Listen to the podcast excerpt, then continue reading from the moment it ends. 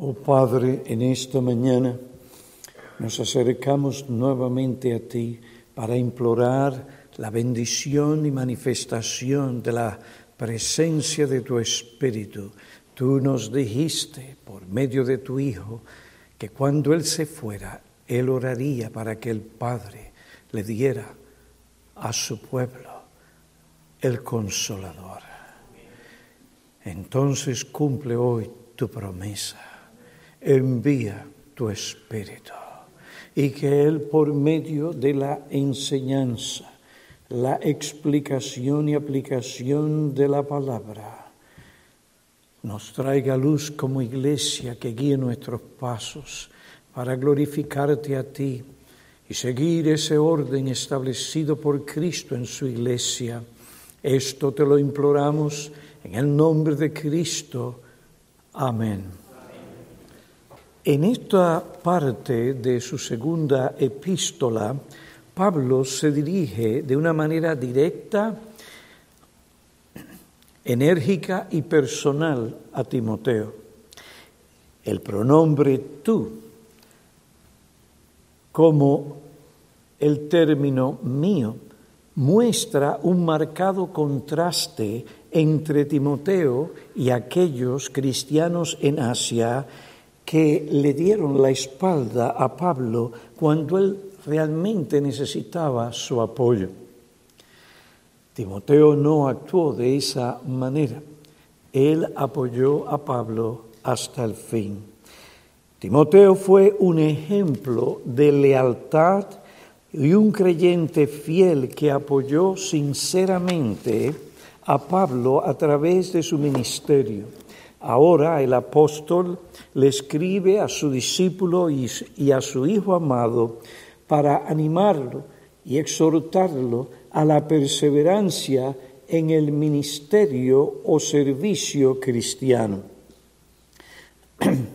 Timoteo no puede hacer esto sin la gracia o el poder inmerecido de Cristo Jesús. Por esta razón, Pablo le da una exhortación general, una exhortación general. Y como nosotros leímos en esa epístola, capítulo 2, tú pues, hijo mío, fortalécete en la gracia que hay en Cristo Jesús. Buenas palabras para comunicarlas a aquel que ha de ser ah, ordenado al ministerio. Fueron las palabras que el pastor Martin predicó, enseñó y me aplicó en el culto de ordenación. Pues aquí estamos, nuevamente, delante del Señor, y sus palabras para nosotros como para Timoteo es, Fortalécete en la gracia que hay en Cristo Jesús. ¿Quién es Timoteo? Pablo lo describe aquí como un hijo mío, hijo mío. En la primera epístola a Timoteo, Pablo se refiere a él, a Timoteo, como verdadero hijo en la fe. Estos dos títulos describen una relación amorosa íntima y afectuosa entre un padre y su hijo. Vuelvo atrás donde dice verdadero hijo. Así lo describe en su primera epístola. Es decir, mi hijo legítimo, mi hijo leal. Pablo describe a Timoteo como su verdadero hijo en la fe. Primera Timoteo capítulo 1 versículo 2 y su Hijo amado, primera a los Corintios capítulo 4 versículo 17. Ya que este lenguaje que Pablo utiliza para referirse a aquellos que se han convertido o han llegado a la fe mediante la proclamación del Evangelio, por el apóstol, lo más probable es que Timoteo llegó al conocimiento salvador del Señor Jesucristo por medio del ministerio del apóstol. Y cuando digo probable, en lo que respecta a mí, estoy en casi 100% en el asunto por las expresiones y la manera en que Pablo se dirige a Timoteo, su hijo verdadero en la fe. Loida, su abuela, Eunice, su madre, fueron los instrumentos mediante los que Timoteo comenzó a oír el Evangelio. Más tarde Pablo lo conoció, se vio atraído por la personalidad de Timoteo y la influencia del Evangelio en el carácter de este chico. Esto le llevó a un contacto personal con él, en el cual Pablo le dio a conocer el Evangelio y lo engendró como su hijo en la fe. Y también lo adoptó como tal. A este Timoteo sirvió como si Pablo fuera su Padre. Filipenses capítulo 2, versículo 22. Solo estoy dando los datos bíblicos, no estoy exponiendo como podría hacerlo. Por lo tanto,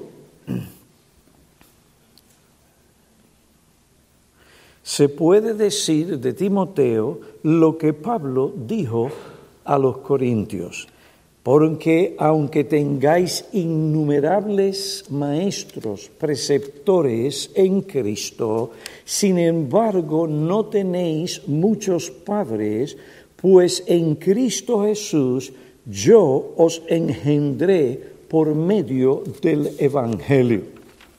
Loida y Unice fueron los maestros o las maestras de Timoteo en su infancia y su niñez. Ciertamente que hubieron consejos durante la juventud de Timoteo dados por esta abuela y esta madre piadosa. Ahora, padre, Pablo fue su padre espiritual. Ellas plantaron la semilla, Pablo regó y el crecimiento lo dio Dios Primera a los Corintios, capítulo 3, versículo 7, así siempre es. Por tanto, este título, Hijo mío, o verdadero legítimo, o verdadero legítimo hijo, son expresiones que Pablo utiliza para referirse a su paternidad espiritual. Cuando se refiere a Timoteo y a Tito, Tito capítulo 1, versículo 4. Estas expresiones y estos títulos, en el caso de Timoteo, no sólo aluden a la paternalidad espiritual de Pablo, sino también a la formación o educación espiritual que Timoteo recibió de este siervo de Dios llamado a ser apóstol por el Señor Jesucristo.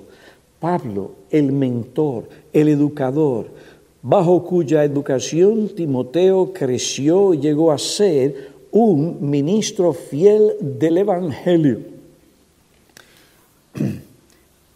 También estas expresiones se refieren a una relación de fe entre Pablo el anciano y Timoteo el más joven. La descripción que Pablo da de su hijo Timoteo muestra su carácter piadoso, desinteresado y el fruto de la influencia paulina y sus consejos, consejos que Pablo le dio en privado como en público y mediante sus epístolas pastorales. Filipenses capítulo 2, versículo 19 Pablo describe a su hijo en la fe, aquel que le había servido fielmente. Mas espero en el Señor Jesús enviaros pronto a Timoteo, pues a nadie más tengo del mismo sentir mío y que esté sinceramente interesado en vuestro bienestar, porque todos buscan sus propios intereses, no los de Cristo Jesús. Versículo 22. Pero vosotros conocéis sus propios méritos, que sirvió conmigo como colaborador en la propagación del Evangelio, como un hijo sirve a su padre. William Hendrickson explica un poco más este asunto. La asociación de Timoteo con Pablo era similar a la de un hijo con su padre, y ambos estaban profundamente interesados en la misma causa. El joven se había sometido gustosa y entusiásticamente en filial adhesión a su padre espiritual, pues las miras de éste eran sus mismas metas. El servicio de Timoteo era un servicio de entrega total, un ministerio espontáneo y cariñoso, en interés del progreso del Evangelio para que la verdad de Dios pudiese ser establecida en los corazones de los hombres, Timoteo había estado haciendo todo lo humanamente posible por aligerar la carga que pesaba sobre los hombros de Pablo.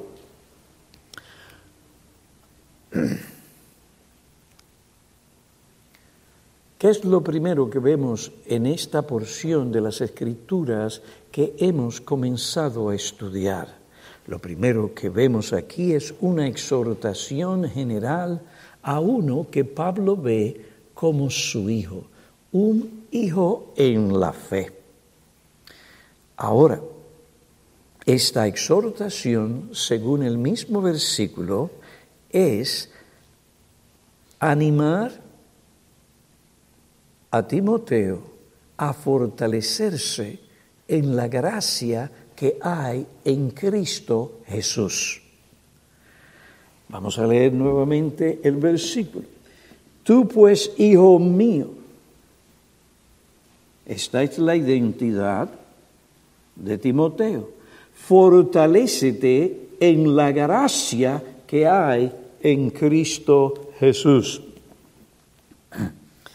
Pablo exhorta a su hijo a ser fuerte, valiente y perseverante. Pablo le dice, tú pues, hijo mío, fortalécete en la gracia que hay en Cristo Jesús. Solo de este modo Timoteo encontrará la ayuda y el poder divino que le fortalecerá y lo capacitará para mantenerse firme y cumplir la obra que Cristo le mandó hacer como ministro del Evangelio y compañero de Pablo. Este caudal inagotable de virtud, fuerza, recursos y dones está disponible para cada siervo de Dios íntegro y fiel. Como otro dijo, si Timoteo depende de Cristo, obtendrá toda la gracia que necesita, un don inmerecido y también ilimitado. Así pues, a todos los seguidores de Cristo, tanto a los que tienen responsabilidades de servicio público como los que viven en ambientes más oscuros, se les ofrece una provisión inagotable de la gracia de Cristo Jesús. Con ella son fortalecidos no sólo como receptores pasivos, sino a buscar con ahínco ayuda divina y al hacerlo suya, esta gracia al hacerla suya, en todas las necesidades. Esto se ve por el verbo que Pablo utiliza como Knight explica. Pablo exhorta a Timoteo con el imperativo presente pasivo endunamoo, un verbo que la voz pasiva significa fortalecerse y por ende también esforzarse. No solamente fortalecerse en la gracia, pero por implicación y el uso del verbo, también es un llamado a que Timoteo ponga de su parte, a que Timoteo se esfuerce por ser fortalecido en la gracia que hay en Cristo Jesús.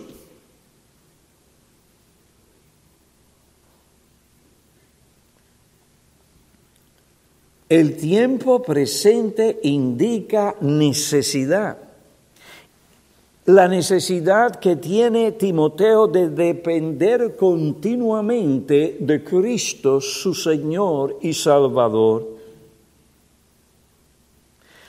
Timoteo necesita fortalecerse en la gracia del Señor Jesucristo, continuar esforzándose a través de su vida y ministerio por obtenerla. Esta exhortación general no solo contiene una palabra de ánimo o de estímulo a fortalecerse en la gracia de Cristo, sino que también le dice a Timoteo en términos claros lo que él necesita. Timoteo, si tú has de hacer la obra que Dios te ha encomendado, si vas a ser un ministro fiel del Evangelio, si vas a perseverar en tiempos peligrosos, en tiempos de persecución y depresión, Timoteo, tú, como todo creyente, pero más tú, por tu oficio, tú necesitas la gracia, el poder el favor inmerecido de Cristo. El origen de esta gracia es Cristo Jesús. Timoteo, como cada siervo del Señor, necesita la gracia que está en Cristo Jesús. Él es la fuente original de esa gracia. Él es la fuente que continúa supliendo tal gracia. Timoteo necesita el poder o favor inmerecido que hay en Cristo Jesús. Ahora, hay personas que dicen que la gracia a la que Pablo se refiere es sólo el poder de Cristo Jesús, no su favor inmerecido. Tal deducción no tiene fundamento alguno, ya que una cosa no se puede separar de la otra. Usted no puede separar el favor inmerecido de Cristo del el poder de Cristo. Estas dos cosas vienen juntas. Esto se debe a que su poder es siempre un favor inmerecido y si es un favor inmerecido es obvio que aquello que ese favor inmerecido concede es poder, de alguna manera es poder. Poder para obedecer el mandato de Cristo que Pablo le da a Timoteo. No podemos hacer ningún bien espiritual ni obra alguna que agrade a Dios y cumpla su voluntad si no lo hacemos con el poder de Cristo, poder que siempre será un favor inmerecido. Esta es la gracia o el poder que confiere el favor inmerecido de Cristo. En otras palabras, la gracia aquí se refiere al poder, a la capacitación espiritual que confiere Cristo a sus hijos, pero también de una manera especial a aquellos que Él llama al ministerio, aquellos que han de ser pastor de pastores, mentor de mentores. Esto implica que ninguno de ellos puede hacer la obra de servicio en la iglesia, de obedecer a Dios, sin la presencia manifestación, capacitación y poder de Cristo. Jesús dijo, yo soy la vid, vosotros los sarmientos. El que permanece en mí y yo en él, ese, ese da fruto. Porque separados de mí, nada podéis hacer. Juan capítulo 15, versículo 5. Estas no son expresiones por dar alguna expresión o decir algo. Esta es la realidad. No podemos servir a Cristo sin la capacitación y el poder espiritual que da el Espíritu Santo. En las palabras del Señor a Pablo, te basta mi gracia, pues mi poder se perfecciona en la debilidad. Por tanto, Pablo dice, muy gustosamente me gloriaré más bien con mis debilidades para que el poder de Cristo more en mí, se manifieste en mí, segunda a los Corintios capítulo 12, versículo 9 y 10. En otro lugar, Pablo dice, pero por la gracia de Dios, soy lo que soy. Y su gracia para conmigo no resultó vana. Antes bien he trabajado mucho más que todos ellos. Observen una y otra vez, Pablo dice a su hijo en la fe, tú necesitas la gracia, siempre necesitas la gracia. Pero te doy mi ejemplo. Es por la gracia de Dios que soy lo que soy y he hecho lo que he hecho. Pero por la gracia de Dios soy lo que soy y su gracia para conmigo no resultó en vano. Antes viene, he trabajado mucho más que todos los apóstoles. Esa es la verdad. Estaba siendo un hombre humilde, estaba declarando la verdad. Aunque, no yo, sino la gracia de Dios en mí. Sin embargo, haya sido yo o ellos, así predicamos y así creísteis. Primero los Corintios capítulo 15, versículo 10 y 11. Y la preocupación principal cuando Pablo hace esta declaración no es o no está en sus oyentes o lectores, sino en esto, que la doctrina de Cristo sea completamente predicada, que la doctrina de Cristo, su muerte, sepultura y resurrección de entre los muertos sea proclamada y transmitida completa y fielmente. Esta es la base o este es el fundamento del cristianismo. Sin esto no hay evangelio, no hay cristianismo. Sin esto, vana es nuestra fe, todavía estamos en nuestros pecados. Sin esta doctrina o evangelio no existe la religión cristiana. Pablo insiste en que siempre se predique a Cristo y a Cristo resucitado de entre los muertos. Si no, nuestra fe, como dije, es en vano. Este depósito de verdad doctrinal y redentora tiene que transmitirse fielmente como lo hicieron los apóstoles y Pablo a todo el pueblo de Dios. Y esto es lo mismo que Pablo encarga a Timoteo y ahora lo hace con más ahínco ya que la hora de su partida había llegado. Pablo pasaba en esos momentos la antorcha de la verdad redentora a Timoteo. Y le dice a él, y lo que has oído de mí en la presencia de muchos testigos, ahora eso te toca a ti. Eso encarga a hombres fieles que sean idóneos para que después ellos hagan lo mismo, pasen la antorcha de la verdad salvadora de Cristo a el pueblo de Dios.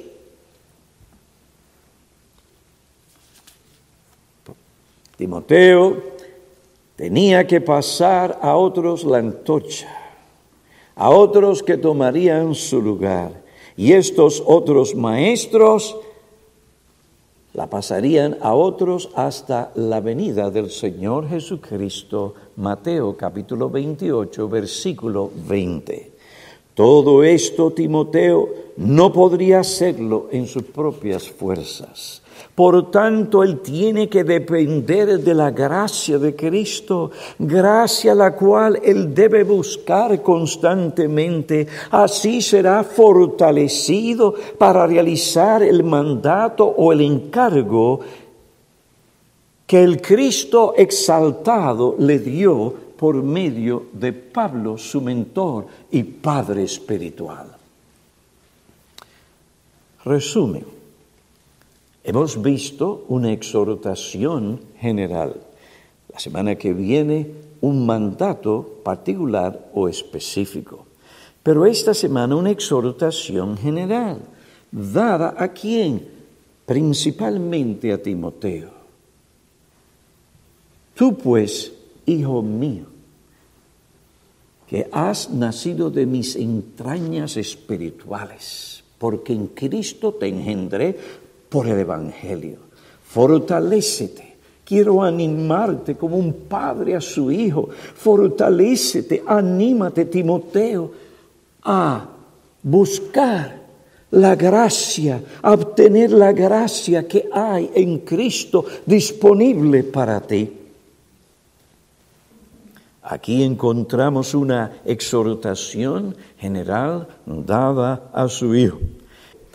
Esta es una exhortación para animar a Timoteo a fortalecerse en el poder y la gracia que hay en Cristo, es decir, para recibir mediante el Espíritu y la palabra el poder y la capacitación de Cristo con el fin de hacer la obra del ministerio. A ti te toca ahora, Timoteo, enseñar a otros otros maestros. Observen que él dice hombres fieles e idóneos. ¿Captaron el mensaje? Porque Pablo fue bien claro. Él no dijo, estas cosas enseña a mujeres fieles e idóneas. Dice hombres. La mujer debe saber lo que enseña la Biblia, toda la Biblia la sana doctrina. Aún más debe ser una teóloga, es decir, debe entender la verdad y la relación de esa verdad hacia otras verdades de las escrituras. Tiene que hacerlo. Tiene un llamado de Cristo a enseñar en el hogar, a enseñar a sus hijos a que ellos teman a Cristo y vivan conforme a la norma de conducta establecida por la ley de Dios. Esto fue lo que hizo Loida ah, en lo que respecta a su hija Eunice. Tanto Loida como Eunice impartieron ese conocimiento de la verdad que está en las Escrituras, 2 Timoteo, capítulo 3, versículo 15, 16, 17, a Timoteo, que ha sabido las sagradas Escrituras desde cuándo? Desde la niñez. Estas eran mujeres fieles, entendían claramente que la esfera principal de servicio, que la esfera principal de su influencia no estaba en el seno público de la iglesia, sino en el seno del hogar. La mayor contribución de una mujer piadosa no está en público, no es que no pueda hablar en público cuando Dios le permita hablar en público o enseñar. No, ese no es el punto, pero su esfera de servicio particular, especial, como un llamado principal, mediante el cual ella mostrará su piedad, y eso servirá como un medio que Dios utilizará para la salvación de ella y de sus hijos. Ese seno ese ambiente está en el hogar. Observen, Pablo está hablando a Timoteo como ministro. Él le está diciendo que tú tienes un llamado de enseñar a otros, otros que qué, otros hombres, que enseñarán al pueblo de Dios lo que has oído de mí. Ahora, esta enseñanza no es muy popular porque el feminismo ha entrado a la iglesia, ha entrado a la iglesia y se ha infiltrado en el seno del cristianismo. Y las mujeres, especialmente aquellas que tienen problemas con la sumisión, les agrada este tipo de enseñanza. Abren su corazón y dice, esto es lo que yo busco. Y esto no empezó ayer, hermanos. Hace muchos años nos acercamos al colegio de Princeton. Estaban más interesados por las mujeres que nos acompañaban de animarlas a convertirse en aspirantes y candidatos o estudiantes en el seminario de Princeton. No nos preguntaron a nosotros, pero sí intentaron animar a las mujeres. Y muchas de estas cosas que se están vendiendo hoy en día, hermanos, es feminismo disfrazado de apariencia de religión. Y la gente a veces no se da cuenta. Y la mujer, en vez de preocuparse más por instruir a sus hijos, por conocer bien la escritura para que la verdad le afecte a ella y pueda también ella usarlo para afectar, no, no, para enseñar a sus propios hijos con esa enseñanza, no está ahí. Quiero estar afuera.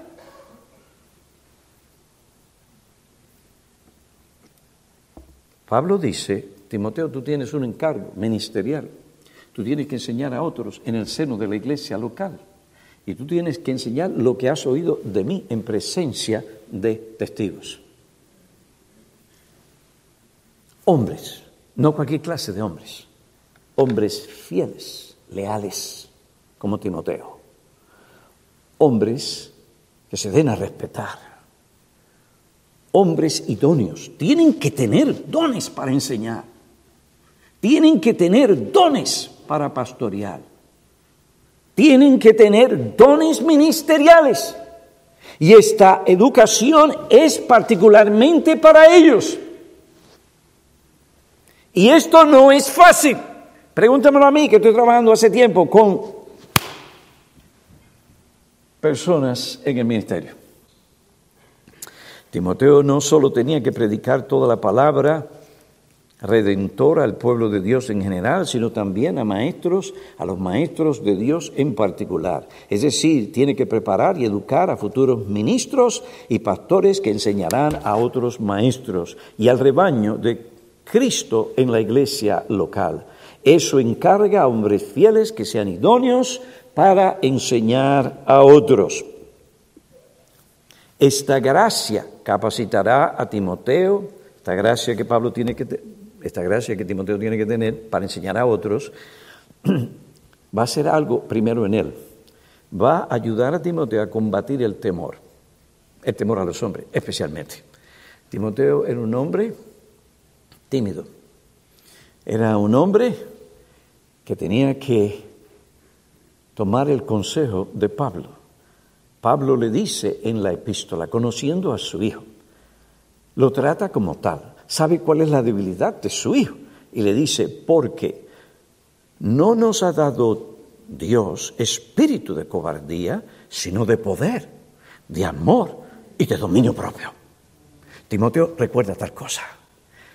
¿Y cómo vas a poder resistir? ¿Cómo vas a poder dar muerte al temor a los hombres para que seas un hombre libre en Cristo para proclamar toda la verdad, lo que has oído de mí? Oye bien, fortalecete siempre en la gracia que hay en Cristo Jesús. Aún más, Pablo dice en la misma epístola que esa gracia le va a ayudar a Timoteo a retener la forma de las sanas palabras, capítulo 1, versículo 13. Es la responsabilidad de Timoteo de retener versículo 14, de guardar el contenido de la verdad del mensaje del Evangelio frente a la oposición, frente a las falsas enseñanzas.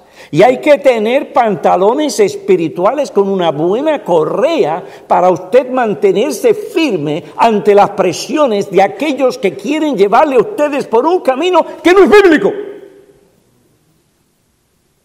Guarda mediante el Espíritu Santo que habita en nosotros, le dice Pablo a Timoteo, el tesoro o el depósito que te ha sido encomendado, la enseñanza apostólica, lo que tú has oído de mí. Esto nos lleva a varias aplicaciones. Timoteo ocupa tu lugar. Timoteo ocupó su lugar como hijo espiritual de Pablo, como su discípulo y estudiante, y así sirvió a Pablo con lealtad y como un hijo sirve a un padre. Un hijo no está pendiente a mi originalidad, lo que yo quiero hacer. No. Como a un hijo sirve a un padre y luego como compañero de milicia, y esto hasta que Pablo salió de este mundo. Este hombre era un hombre fiel y un hombre leal, lo que falta a muchas personas. Él, como Josué y Eliseo, abrió su corazón completamente y con humildad para recibir toda la enseñanza de su mentor. Lo que has oído de mí, él oyó a Pablo como su mentor y maestro y transmitió fielmente a otros lo que oyó de Pablo. Es decir, Timoteo no inventó, Timoteo no introdujo una nueva enseñanza, Timoteo no anduvo como un llanero solitario independiente que buscaba lo suyo. Él no buscó plataforma, ni buscó celebridad. Su perspectiva era la misma que Juan, que la de Juan el Bautista. Es necesario que Él, Jesucristo, crezca y que yo disminuya.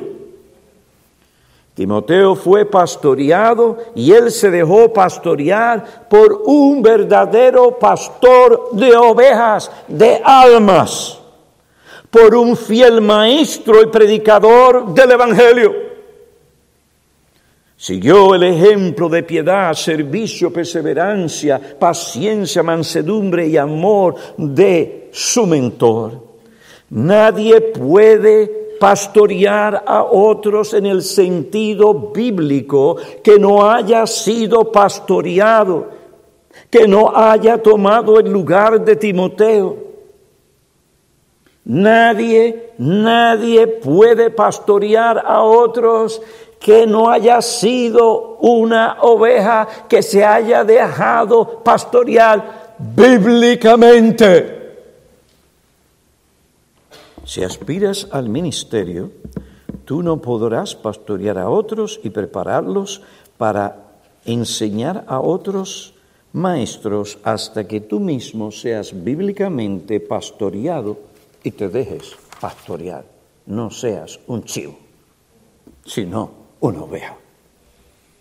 Esta es la verdadera escuela, universidad o academia ministerial sancionada o autorizada por Cristo para sus verdaderos siervos o futuros ministros. Lo que has oído de mí, lo que has oído de mí. En la presencia de muchos testigos, eso encarga, eso confía a hombres fieles, confiables, dignos de confianza, que sean idóneos para enseñar también a otros. Ahí está la base para una academia ministerial en una iglesia. Y nosotros estamos pensando seriamente en ese asunto. Tomará tiempo, porque nosotros no estamos corriendo al son que otros corren. Nosotros tenemos que correr al son que Dios nos permite correr. Cuando Dios dé los dones aquí, entonces se hacen las cosas, no antes. Dios ha dado en otros lugares dones para hacer esto. Nosotros lo apoyamos. Pero aquí está la base, hermanos, el fundamento para una instrucción formal de hombres para el ministerio de Cristo en el Evangelio. Lo que has oído de mí, toda la enseñanza apostólica. Y tú no tomarás la postura de Timoteo hasta que realmente te fortalezcas o te esfuerces en la gracia, poder, capacitación que hay en Cristo Jesús. ¿Te das cuenta cómo Pablo afectuosamente desprendió a Timoteo de todo amor por sí mismo, de su originalidad carnal, de querer ser su propio hombre? Él le dijo, lo que has aprendido de mí. Yo no estoy interesado en lo que tú tienes que decirme, Timoteo, sino lo que has aprendido de mí. La tradición apostólica, la enseñanza apostólica, lo que has aprendido de mí. Ahora observen, yo no dije que Pablo lo persuadió a abandonar su originalidad natural con la que Dios lo formó en el vientre de su madre y Timoteo fue desarrollando a través de su vida. No, eso está ahí, usted no lo puede negar, usted no lo puede ocultar, está ahí, usted usted y no hay ninguna otra persona y por esto usted no tiene que probarle a nadie de que usted es otra persona. ¿Y por qué ustedes me ven tan envuelto en este asunto? En tanto énfasis, porque lo he visto una y otra vez Hombres que quieren probarse a sí mismos porque están tan inseguros de sí mismos que son sus propios hombres. ¿Y qué pasa? Caminan solos. Caminan solos.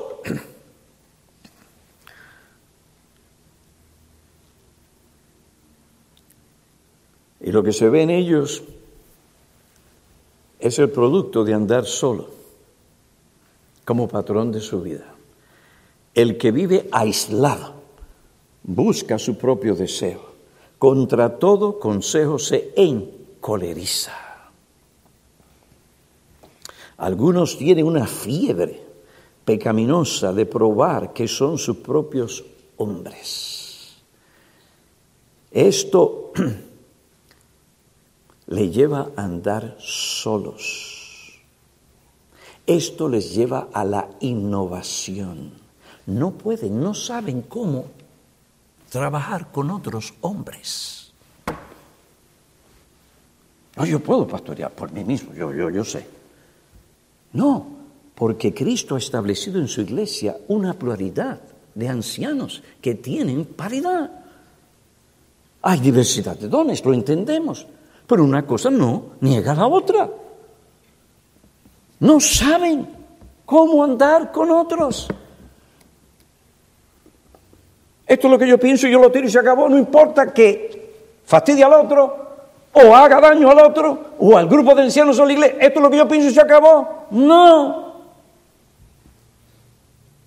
Hermanos, esa es una estrategia del diablo para persuadir a algunos a ignorar la doctrina bíblica de la imitación. Hebreos capítulo 13, versículo 7 dice, acordado de vuestros pastores, imitad no, no los pecados, no las idiosincrasias, no él, la tierra de Borinquen, no, cada cual tiene su propio llamado, es su propia persona, no tiene que probarlo.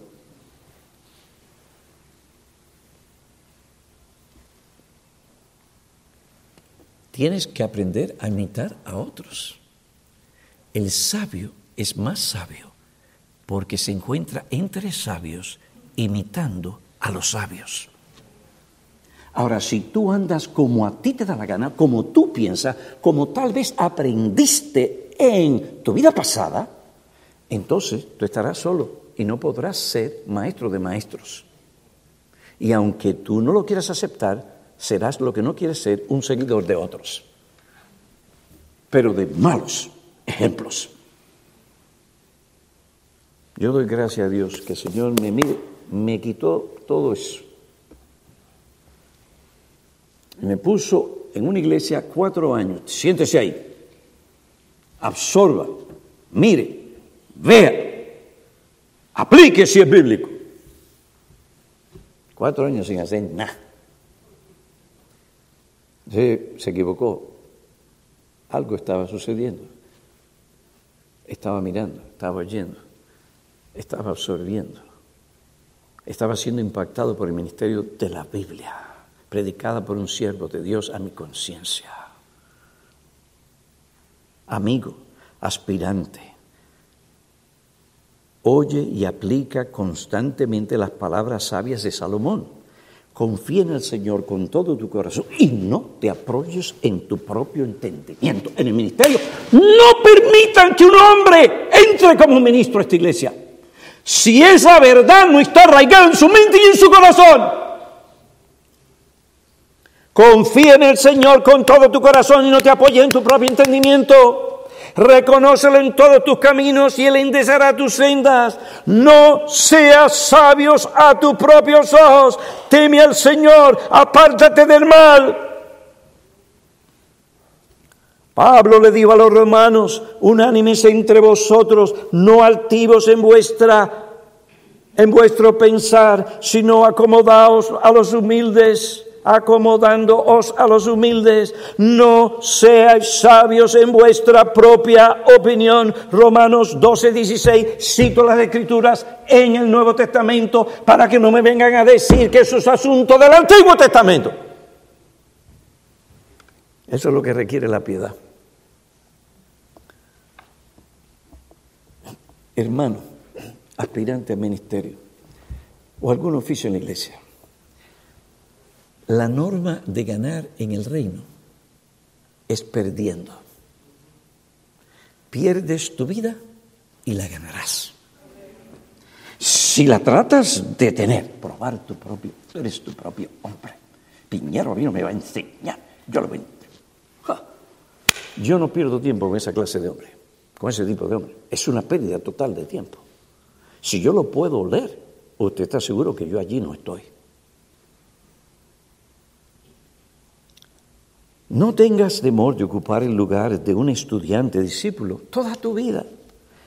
Esto te capacitará por la gracia de Cristo Jesús a formar el carácter, no solo tuyo, sino el de otros, y educarles en toda la verdad que les santificará.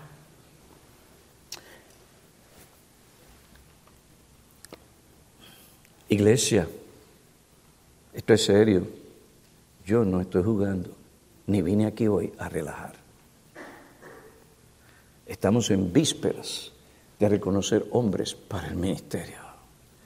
Es mi solemne responsabilidad que ustedes entiendan qué es lo que está sucediendo y cómo tenemos que proceder como iglesia. Cristo dijo, y viendo las multitudes tuvo compasión de ellas porque estaban angustiadas y abatidas como ovejas que no tienen pastor. Pero ¿cómo puede decir el Señor tal cosa ante tantos líderes religiosos que habían en esos días?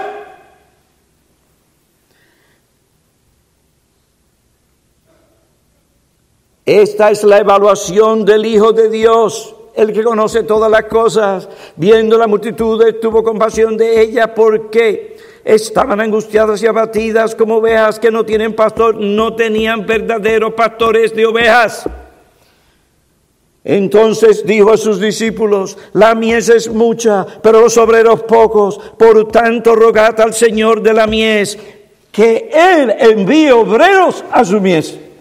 Yo no puedo hacer hombres, ni, ni formarlos en verdaderos ministros de Cristo todo lo que puedo hacer por la gracia de Dios que me fortalezca es instruirles, ayudarles, contribuir en ciertas cosas, dar cierto ejemplo. Pero si una persona no ha sido llamada, no tiene el don, por más que yo insista, por más libros que les demos, por más conferencias, por esto, aquello y lo otro, no vamos a tener un verdadero pastor de ovejas. Eso lo da solo Cristo a su iglesia. Oiga, es que me pone, me pone a pensar cuando me dicen, y usted tanto tiempo, y usted no hace esto, aquello y lo otro. Yo no puedo producir lo que el Espíritu no pare. No da luz. Cuando me da a mí algo que Él produce, entonces se puede trabajar con esa persona. Para trabajar con esa persona necesita esa persona oír esto, aplicarse esto. Y no salir de aquí pensando, lo dio por mí. Ya, ya, ya yo te expliqué los otros días, lo dije por ti. Y quiero que esté convencido que lo dije por ti. Porque si no, soy un ministro infiel del Evangelio. No estoy jugando porque las almas de ustedes no es un juego, ni sus vidas. De ahí que no podemos darnos el lujo de reconocer a quien no debería ser reconocido en esta iglesia.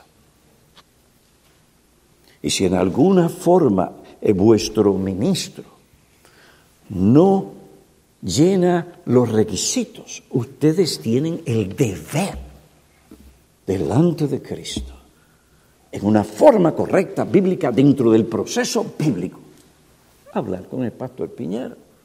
A veces, pastor Piñero, el tiempo de usted ha llegado para que usted se dedique más a los libros, a venderlos. Vamos a tener un momento de oración. Padre, agradecidos estamos por las enseñanzas que en este día tú nos has dado.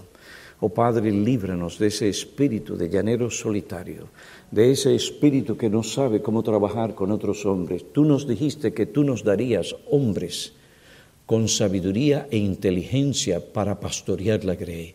Oh Padre, esa es tu promesa. Nosotros en Cristo hoy te pedimos que tú por amor y por misericordia esta iglesia nos des esos pastores.